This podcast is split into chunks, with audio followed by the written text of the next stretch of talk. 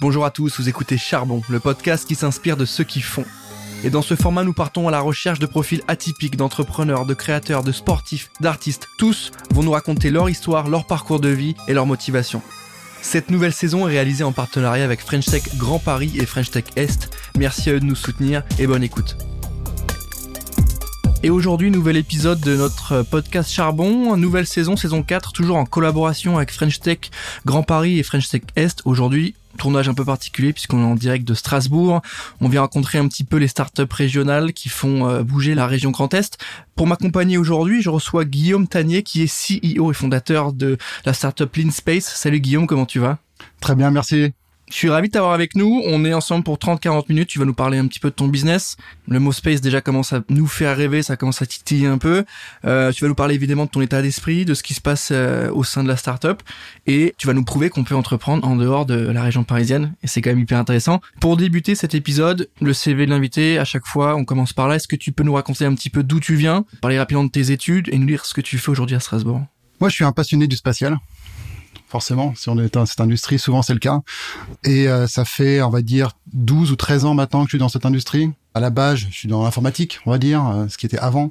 Mais ça fait 12-13 euh, ans maintenant que je fais de l'informatique dans le spatial. Informatique, c'est très vague, hein, c'est très large. le business que je pousse aujourd'hui et ce que je fais depuis quelques années, c'est les logiciels qui permettent de piloter les missions spatiales, les satellites, les fusées, les réseaux d'antennes au sol, tous, tous ces logiciels-là qui permettent de contrôler, de piloter, d'optimiser et d'exploiter ces, ces actifs. Donc moi, j'étais euh, pendant plusieurs années euh, dans le logiciel, dans des grosses boîtes, euh, des genres Thales, Airbus, ce genre de gros acteurs.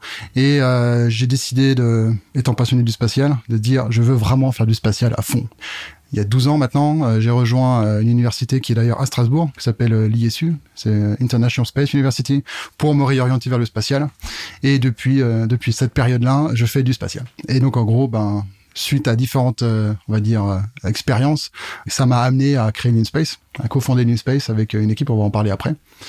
Mais voilà, donc euh, spatial, logiciel, entrepreneuriat, passion, c'est un petit résumé. D'où est-ce que tu viens? Est-ce que tu es de la région ou pas? Alors oui et non on va dire que je suis euh, strasbourgeois de cœur. euh, je suis pas né ici, euh, plutôt en Bourgogne à la base. Euh, mais après, j'ai fait une partie de mes études à Strasbourg. Euh, après, j'étais à Paris pendant quelques années. J'ai vécu là-bas sept ans. j'ai travaillé aussi beaucoup en Allemagne. J'étais un peu aux États-Unis, en Angleterre et sept ans en Allemagne. et je suis et je suis revenu à Strasbourg du coup il y a il y a, il y a trois ans pour créer l'InSpace. L'InSpace, tu me parles euh, évidemment euh, d'espace, ça m'intéresse. Euh, est-ce que tu peux nous pitcher l'InSpace Est-ce que tu peux nous expliquer? Pour nous, simples mortels, qui découvrons un peu cet univers, mais qui en même temps nous passionne hein, quand on regarde les cartes euh, les photos qu'on a dans nos livres de, géo, etc. C'est toujours ultra passionnant et on a aussi euh, depuis quelques années là pas mal d'infos en plus, pas mal de d'interrogations, notamment avec Elon Musk sur ce sujet. Donc est-ce que tu peux nous expliquer ce que fait l'InSpace concrètement? Ouais, alors d'abord ce qu'il faut comprendre, c'est que le spatial, c'est pas forcément ce que les gens pensent. Quand tu penses spatial, t'imagines euh, l'astronaute qui arrive sur la Lune, la méga fusée qui décolle, ou alors les super rovers sur Mars, voilà, genre de choses. Ça, c'est toujours un peu le cas, ça existe. Euh, mais le spatial, notamment depuis dix ans, euh, notamment porté par Musk et, tout un tas d'autres, c'est beaucoup plus commercial. C'est des choses très terre à terre, très concrètes. Euh, c'est euh, superviser le, le, climat, c'est regarder en temps réel les niveaux d'eau pour aider les agriculteurs à pouvoir bien fertiliser les champs. C'est suivre les flux logistiques c'est des réseaux de communication, c'est la navigation. Il y a énormément de cas d'utilisation concrets. Le spatial, c'est pas explorer Jupiter et envoyer des, astronautes euh, genre Jeff Bezos quoi. C'est pas ça.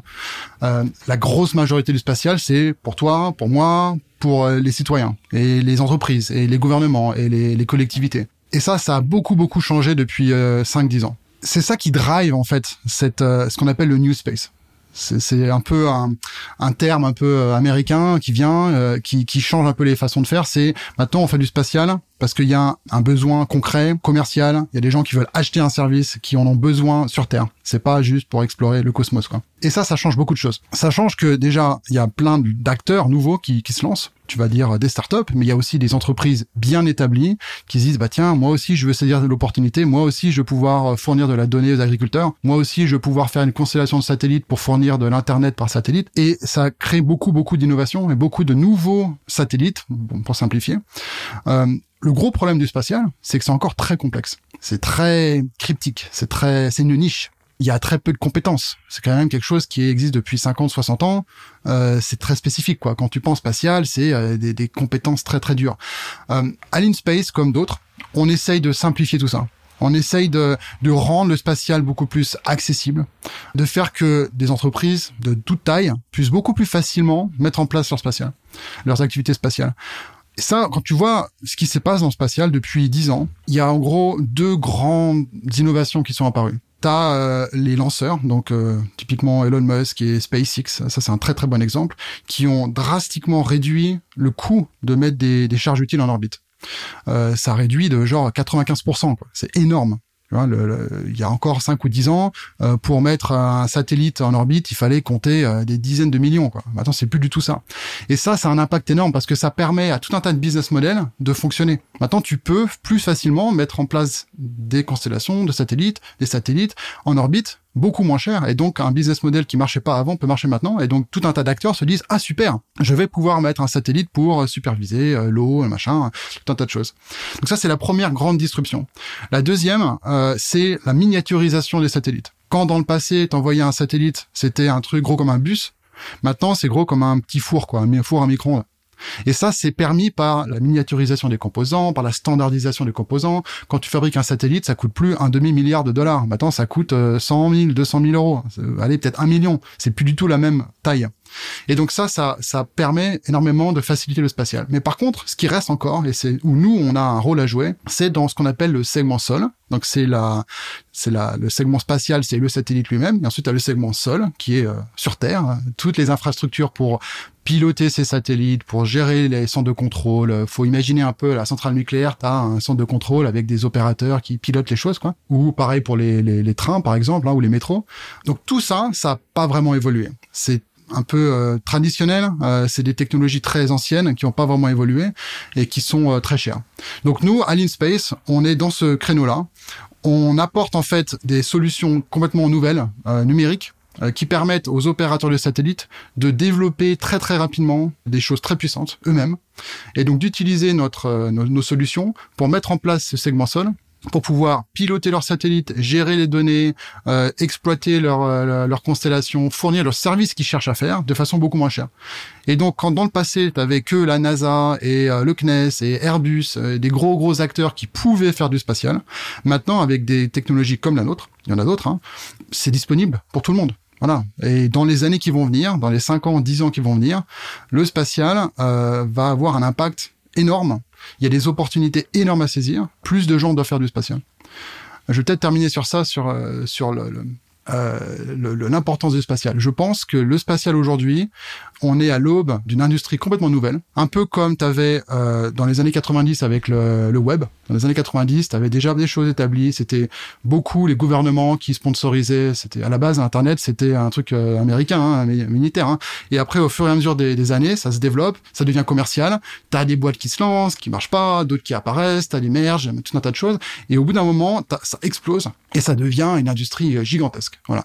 Euh, 20, 30, 40 ans avant, c'était le transport aérien. C'était pareil. À la fin de la Seconde Guerre mondiale, euh, tu avais énormément de financement qui avait été mis euh, parce que tu avais la, guerre, quoi. Et bon, bah ensuite, toutes ces technologies-là sont devenues civiles. Elles sont devenues utilisables à très grande échelle. Et il y a eu une explosion du marché. Le spatial, c'est pareil. On est aujourd'hui là, dans la décennie 2020, à ce, pivot. Et c'est maintenant que les opportunités sont à saisir.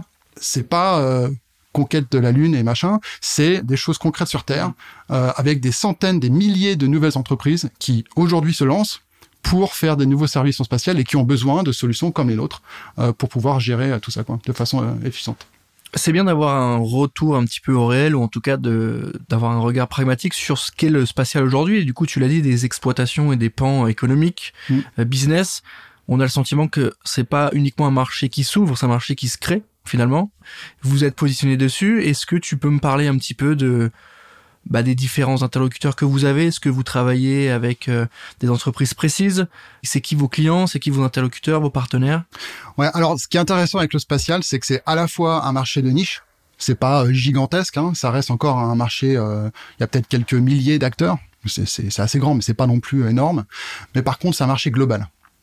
Et ça, c'est assez différent et c'est un challenge aussi pour nous parce que euh, on peut pas, en tant qu'entreprise, démarrer par euh, le marché français ou euh, local, puis ensuite le marché euh, de la région, puis ensuite le marché français, puis ensuite on s'ouvre à l'Allemagne, puis ensuite à l'Europe. On peut pas. Dès le départ, c'est un marché mondial.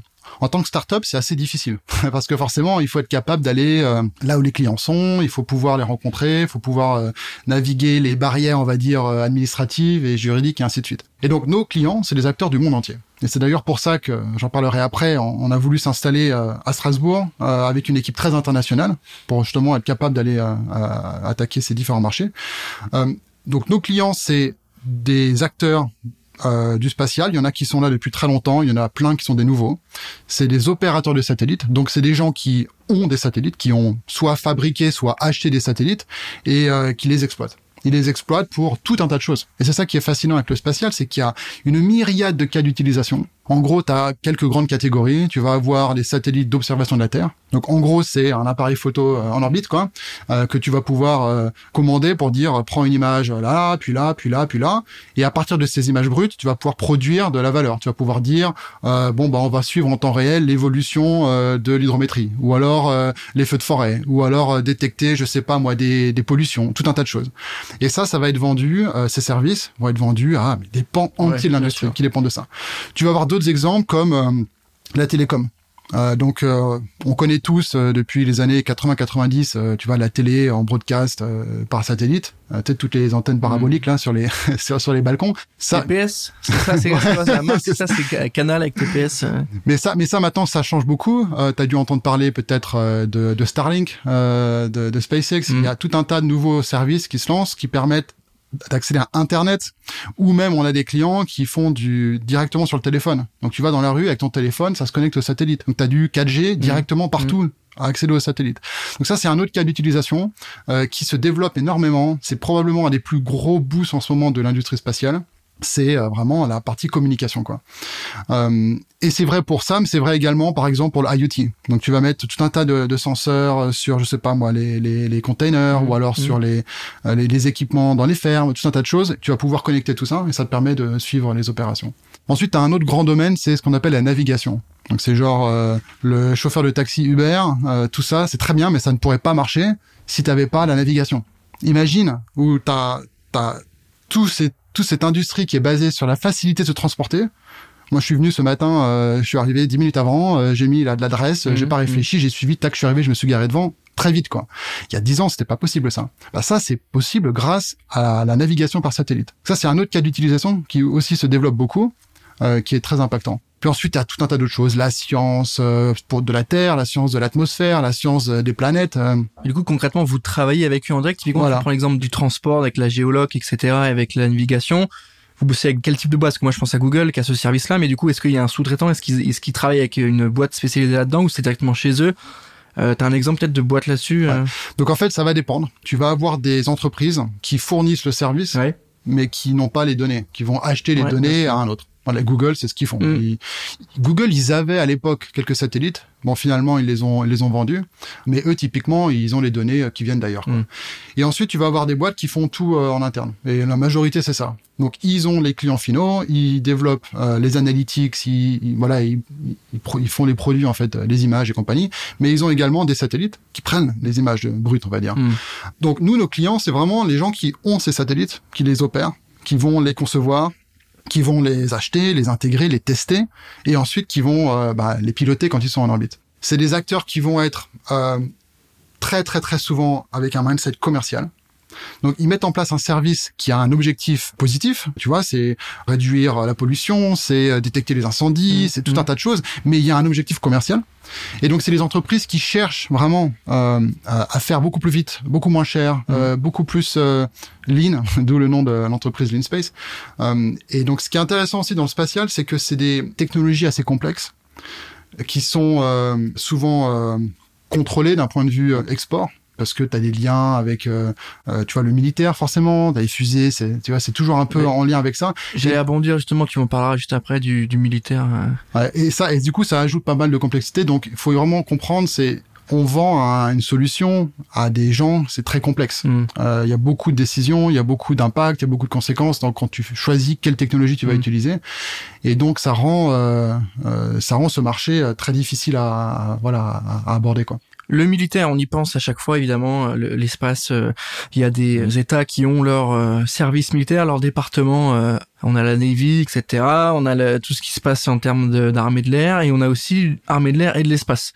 J'imagine que c'est un sujet pour vous. Est-ce que c'est des interlocuteurs avec qui vous travaillez ou est-ce qu'ils sont ouverts aux collaborations des entreprises privées? Si oui, à quel niveau et quel est le niveau de complexité de, de ces partenariats-là? Parce Mhm. que j'imagine que choper euh, des infos, des datas, des images euh, depuis l'espace, c'est un enjeu ultra stratégique Mhm. et géopolitique ultra fort. Ouais. Je pense que c'est pas la même chose que si on se parle uniquement de traquer un petit peu euh, les déplacements de, de camions, euh, même si économiquement c'est intéressant, mais est-ce que c'est des acteurs avec qui vous avez déjà bossé ou est-ce que tu peux nous parler un petit peu, ne serait-ce que de, bah, de ce sujet, de ce secteur-là?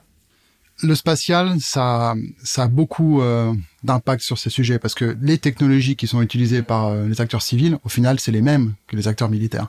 Et donc c'est pour ça que ces technologies sont contrôlées. Tu peux pas exporter dans n'importe quel pays. Il faut faire des licences et ainsi de suite. Aujourd'hui, on, on cible pas spécifiquement ces acteurs. On parle avec eux, hein, bien sûr, hein, le commandement de l'espace, le CNES. euh, bien sûr, on parle avec eux, ils nous connaissent, euh, mais c'est pas forcément une cible commerciale. Ça viendra peut-être dans le futur.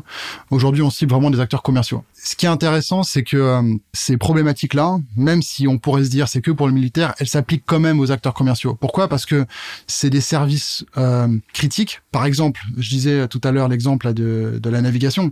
Si demain t'as plus les satellites de navigation, mais c'est la catastrophe. c'est- tout le monde est paumé quoi.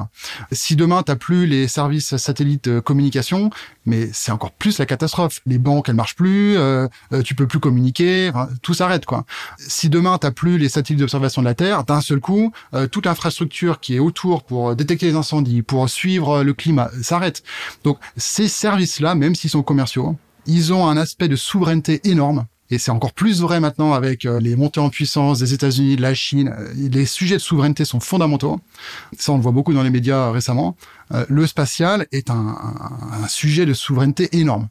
Et donc, nous, la complexité qu'on a, mais c'est une belle opportunité également, c'est qu'on vend des systèmes, euh, ce qu'on appelle le upstream, pas downstream. Donc downstream, c'est tu prends les images et tu vas faire des services pour euh, le monde, quoi. Euh, nous, on vend aux opérateurs. Et donc, on a une technologie qui leur permet de contrôler, de piloter leurs satellites. Et donc, ça veut dire que nos cycles de vente et euh, on va dire la technologie qu'on développe, euh, c'est forcément plus complexe, mais c'est également plus de valeur. Mm.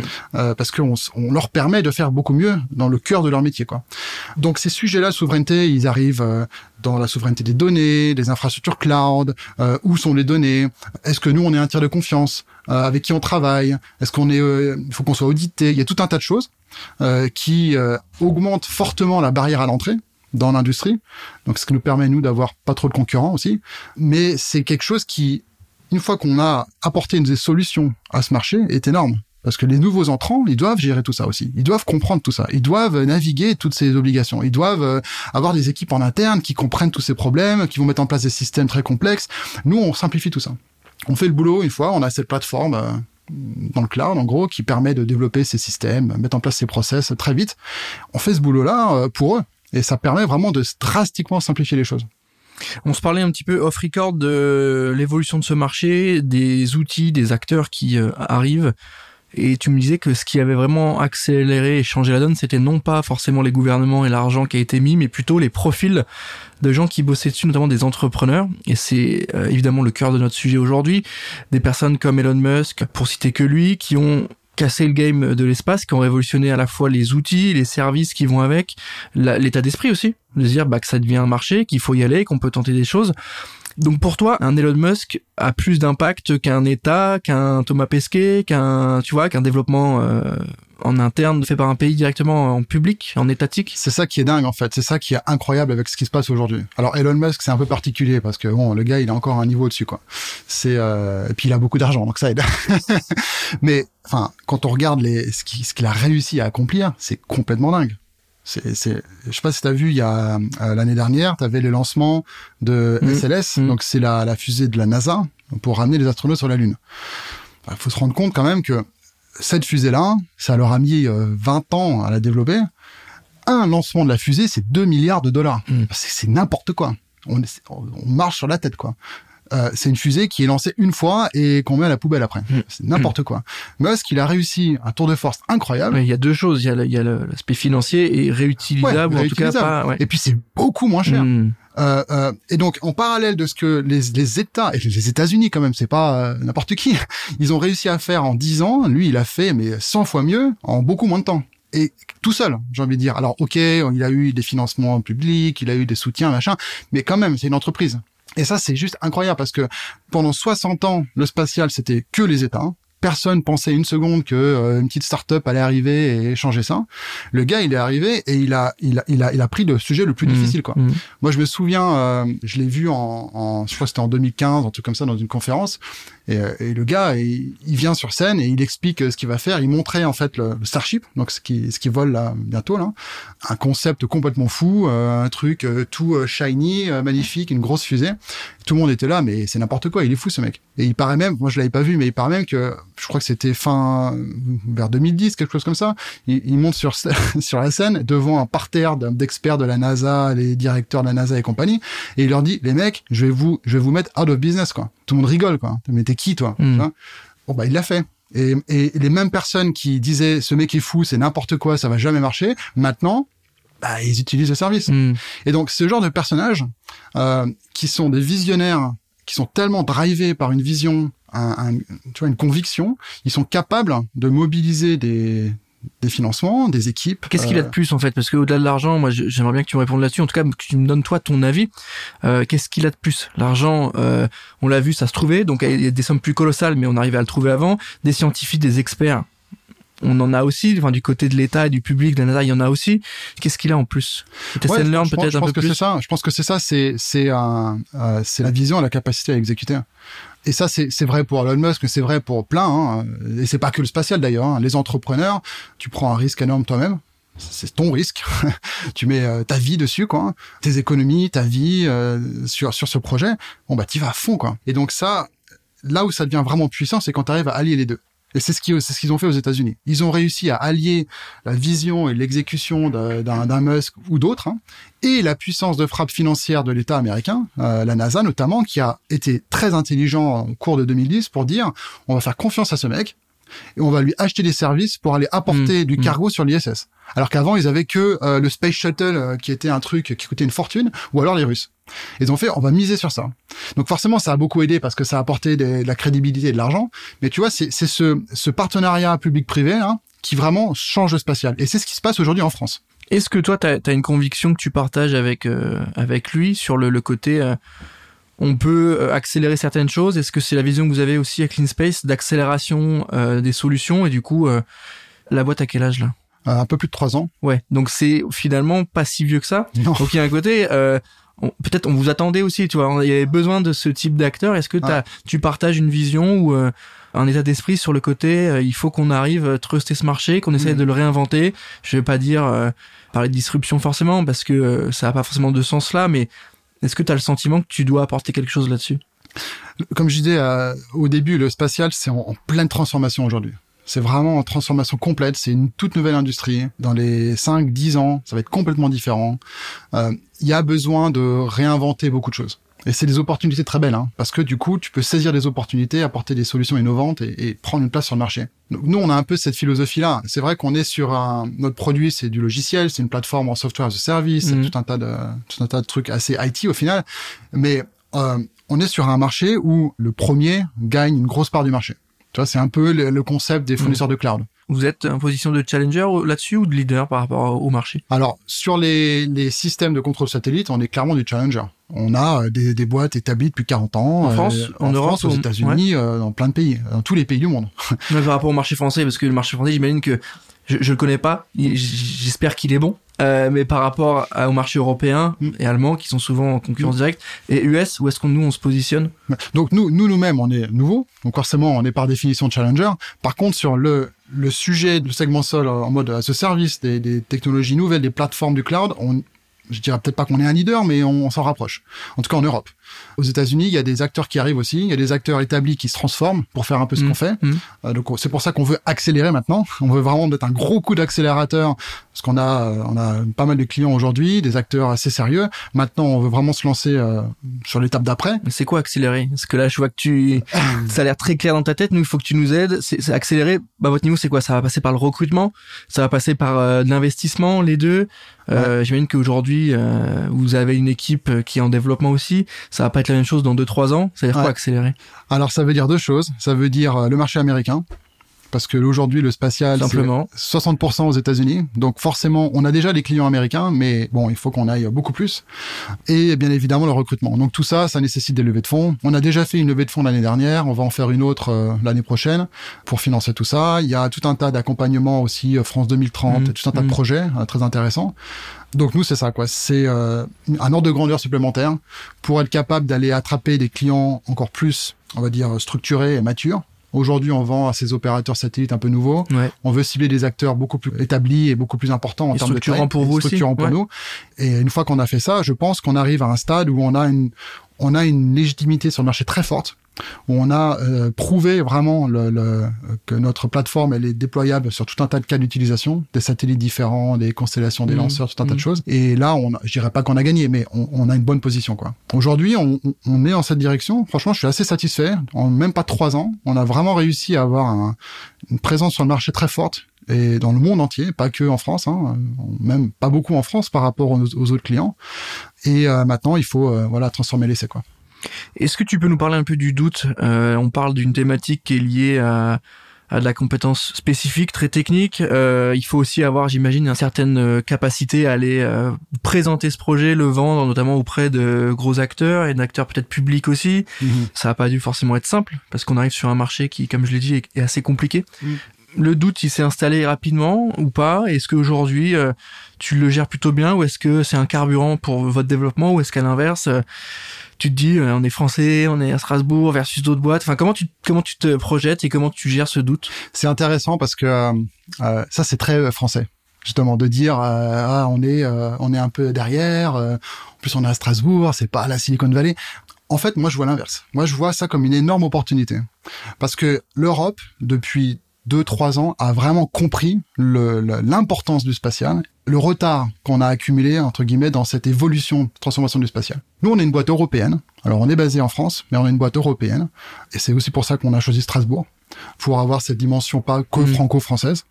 Euh, et on a, on essaye de, d'apporter au, on va dire la, l'ADN européen, euh, la culture européenne euh, de la technologie qu'on développe euh, au marché mondial et que ça soit pas que des Américains. Il n'y a pas de fatalité, il n'y a pas de raison je veux dire, euh, les Américains, ils sont pas forcément meilleurs que les autres. Moi, je pense qu'en France, on a énormément de talent, on a, on a les capacités énormes. Le gouvernement, depuis deux trois ans, met beaucoup d'accompagnement, beaucoup de financement pour faire émerger ces entreprises. il y a une considération aussi. Quand je disais le côté un peu strasbourgeois et en région, euh, moi à l'inverse, je suis d'accord avec toi, ça donne plutôt de la confiance et de la force, mm. et on se dit on peut le faire. Euh, mais c'est peut-être aussi l'autre côté que je dis ça sur le côté considération euh, ah c'est pas une boîte euh, qui est montée à Paris ou c'est pas des, dans les connexions euh, euh d'Île-de-France pourquoi on considérait cette boîte? Alors que là je pense que vous avez prouvé plusieurs choses euh. parce que parce que justement si tu fais ça t'es très franco-français et nous, on est encore une fois notre marché, c'est pas la France. Mm. Notre marché, c'est le monde. Quand on va aux États-Unis, en Corée du Sud, en Inde, au Moyen-Orient ou même en Grande-Bretagne, hein, c'est pas si loin. Hein, ils s'en foutent complètement qu'on soit français. On va pas en mode euh, regarder les, les petits euh, cocorico, les Frenchies. Non, ça, ça, ça marche pas du tout. Euh, nous, on a au contraire la nécessité d'avoir un niveau supplémentaire, mm. de montrer on est une entreprise à taille mondiale, on est un acteur euh, leader sur le marché mondial. Cette histoire de Strasbourg, Paris, machin, ça c'est un truc français quoi. Donc ça on n'en parle même pas en fait. Bah, c'est parce qu'on est ultra centralisé. Complètement. Euh, tu me parlais tout à l'heure, euh, avant qu'on commence, euh, des places fortes aux États-Unis de du business et de l'économie autour du spatial. Tu en as cité 5-6. Mm.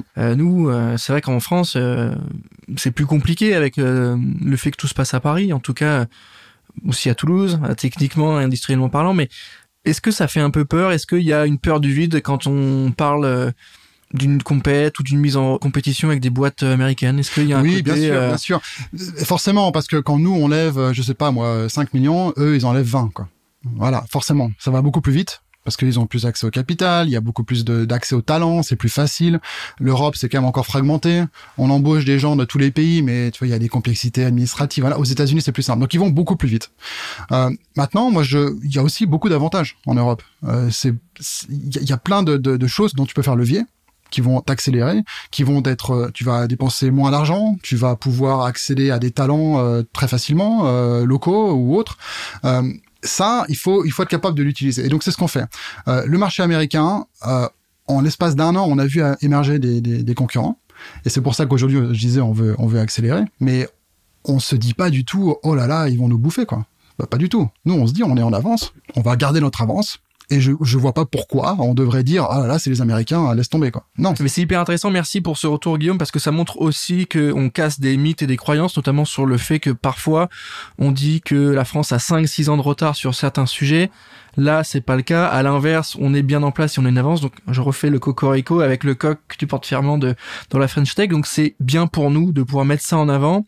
J'ai une question sur toi, ton parcours. Aujourd'hui, euh, tu es à la tête de cette start-up. Euh, tu as des gens qui travaillent avec toi, pour toi. Donc, tu as un côté à la fois très technique et en même temps managérial, RH. Pourquoi tu t'es embarqué là-dedans? Pourquoi t'as pas fait euh, chez Thales, tu me parlais de Thales dans ces grosses boîtes-là, de l'intrapreneuriat où tu montes des projets en interne Pourquoi tu vas te casser la tête à monter une boîte sans financement au début et avec toutes les, toute la concurrence et toutes les difficultés qu'on sait autour de l'entrepreneuriat bah, Je, je l'ai fait, l'entrepreneuriat. Euh, intrapreneuriat, pardon. Je l'ai fait. Euh, c'est intéressant. Euh, mais, mais, forcément, t'as pas la liberté. Tu vas entreprendre euh, dans un, un cadre. Et c'est normal, parce que au final, euh, t'as as des actionnaires au-dessus euh, qui ont un cadre, c'est logique. Moi et mes cofondateurs, on avait une vision très grande.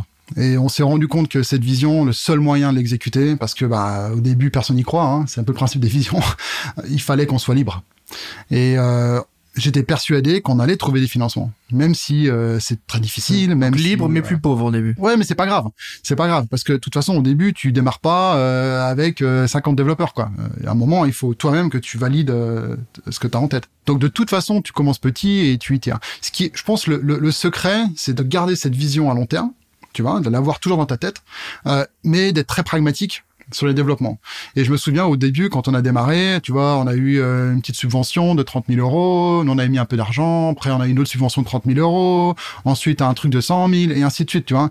Et, et certaines personnes à qui j'ai parlé euh, me disent, ah non, moi, euh, je lance ma boîte, je vais voir les ventures capitales directes, et mmh. paf, c'est parti, quoi. Mmh. c'est pas possible. Et donc, il faut rester humble, entre guillemets, et se dire, OK, ça prend plus de temps que prévu, il va nous falloir voilà, plus de mois. Mais tant que tu as ta vision et que tu vois que ce que tu crées a de la valeur, en fait, c'est bon, quoi. Donc nous, on a, on a eu cette philosophie-là, c'est de dire, on sait qu'on veut aller vite, mais en même temps, ce qu'on fait, c'est très ambitieux. Euh, donc il faut faire ça étape par étape. Euh, donc on est sorti du monde euh, confortable de la vie corporate, qui est très bien, hein, un bon salaire, t'as des projets enthousiasmants, t'as la sécurité, mais t'as pas cette liberté. Mm. Et on a préféré choisir la liberté pour pouvoir exécuter cette vision et euh, faire ce qu'on veut faire. Si tu veux, ce qui, ce qui, ce qu'on essaie de faire, c'est assez euh, assez difficile parce que euh, tu connais peut-être des boîtes comme Shopify mm. ou je sais pas des, des acteurs comme ça mm. qui ont euh, complètement transformé comment tu crées pour eux en l'occurrence des, boutiques en ligne. Voilà, il y a, il y a 15 ans, quand eux ils ont démarré, je crois que c'était en 2005, tu voulais créer une boutique en ligne euh, sur internet, euh, personne savait comment faire quoi. Maintenant, euh, c'est super mainstream. Et puis pas d'usage non plus.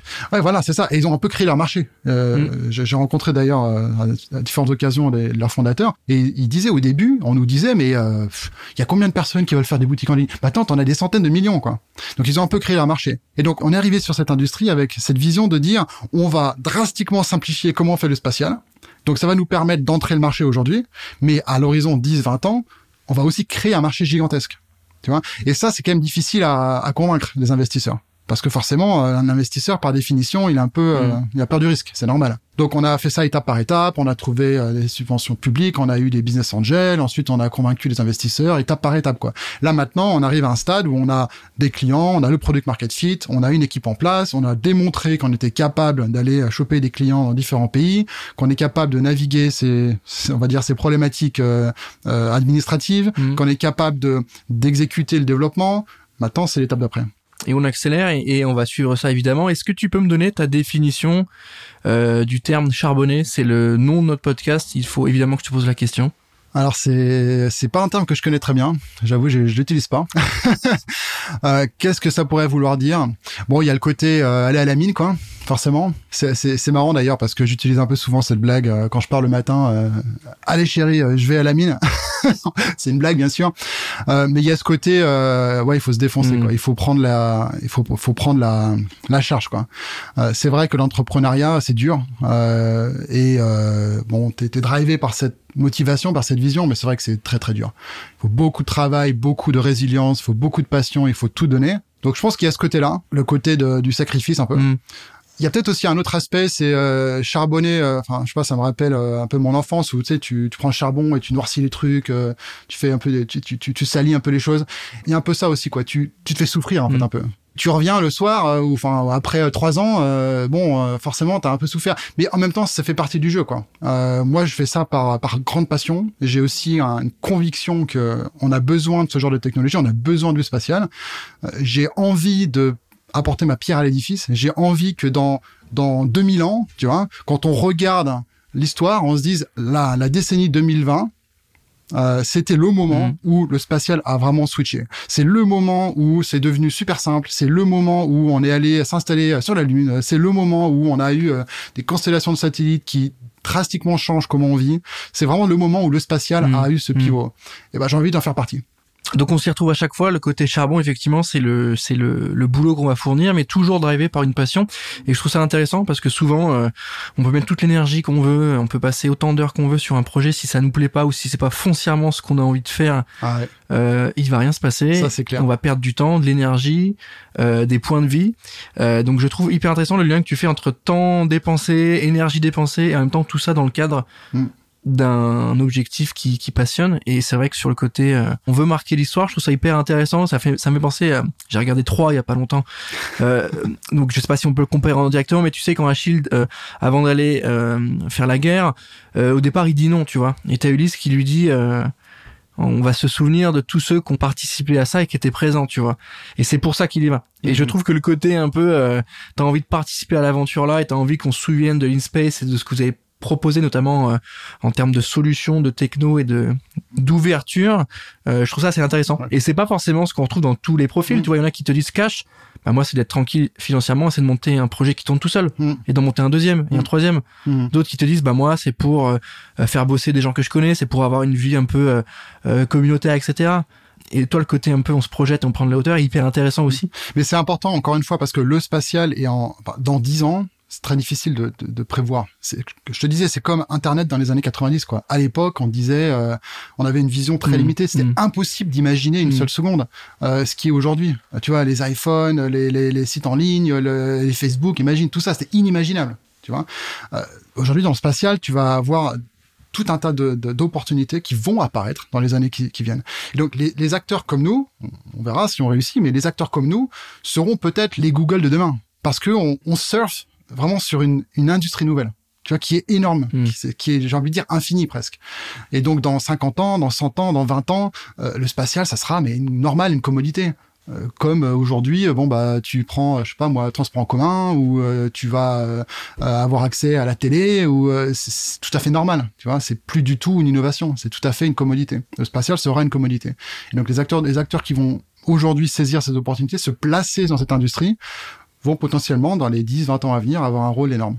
C'est intéressant. Sur ce projet-là et tes journées de boulot, etc., avec ton équipe, est-ce que parfois, euh, au-delà du projet qui en soi est ultra passionnant en vérité, euh, qu'on se dise les choses, euh, est-ce que parfois tu as le sentiment de passer à côté de, de certains moments de ta vie parce qu'on sait que ça prend beaucoup d'énergie et, et de temps, est-ce que des fois tu te dis bah tiens, euh, c'est vrai que j'ai peut-être pas assez profité de ça ou je passe à côté de certaines choses? Bien sûr, bien sûr, ça c'est clair quand tu quand tu crées une entreprise, euh, une start-up surtout quand c'est une entreprise avec euh, une, une, une, trajectoire de croissance assez forte, tu sacrifies beaucoup, tu sacrifies du temps personnel.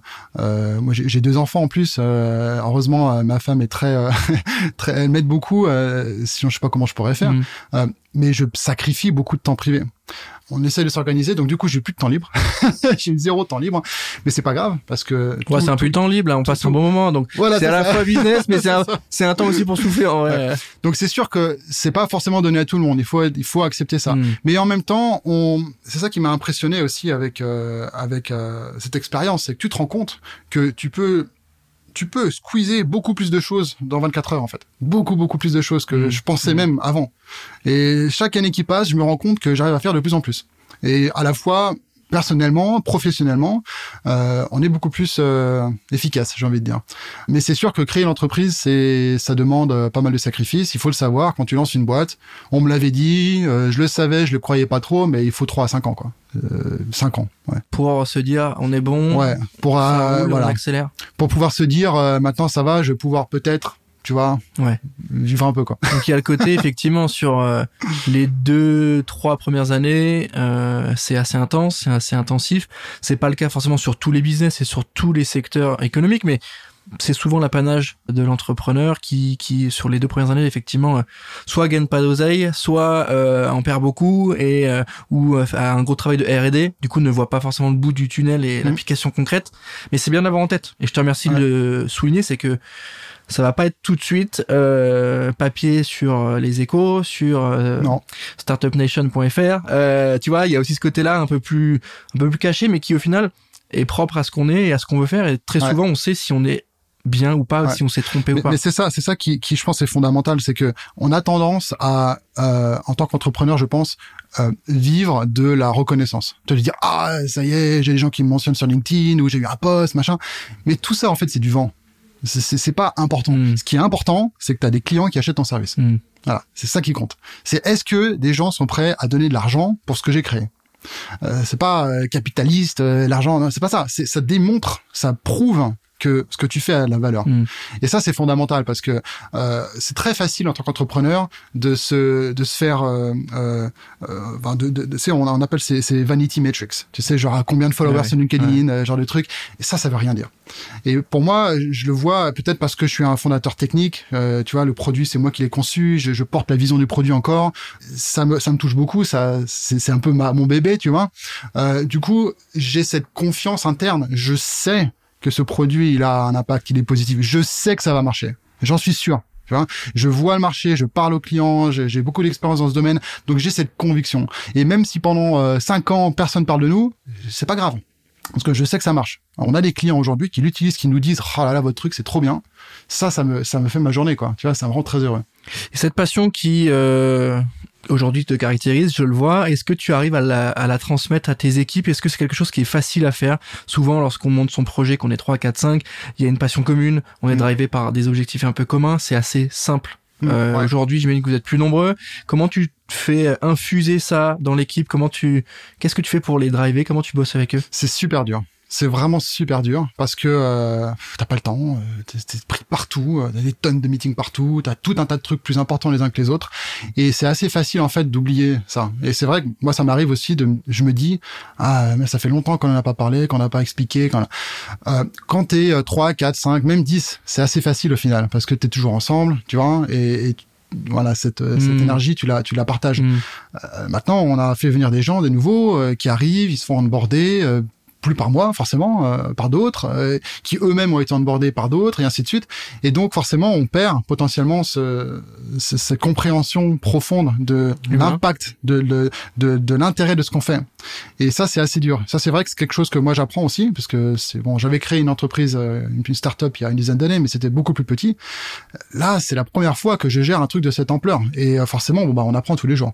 Tu sais, à chaque fois qu'on parle avec euh, des, des profils il- on arrive toujours à cette même conclusion, ou en tout cas, on discute beaucoup de ça, c'est sur le côté humain et que c'est très vite le, euh, je dis pas le, le- la barrière, mais c'est très vite ce qui pose problème, ou en tout cas qui qui ne va pas euh, aussi vite que les autres sujets. Le développement, le, le, bizdev, la stratégie globale, le- injecter euh, de l'argent en plus, etc.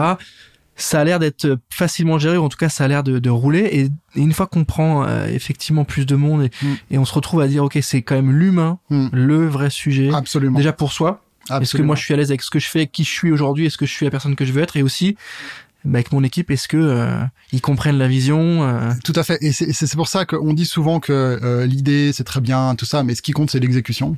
Et c'est, enfin, c'est vraiment vrai, quoi. Je le vois au quotidien. Euh, nous, on a été quand même assez, assez bon, assez efficace. On a été assez rapide, mais on est trop lent. Tu vois, je suis là, ah, on est trop lent, tu vois, forcément. Et je vois des inefficacités, c'est normal. C'est pas du tout une critique, c'est tout à fait normal. Mmh. On est finalement assez bien organisé, on, on est assez efficace. Mais t'as envie de, surtout pour préparer la, la phase d'après, de mieux structurer Mmh. ça. Et ça, c'est vrai que c'est très difficile parce que je peux plus le faire moi. Et même mes cofondateurs, ils peuvent plus le faire eux-mêmes. On a besoin d'onboarder des gens, euh, de leur faire confiance. C'est super dur tout ça.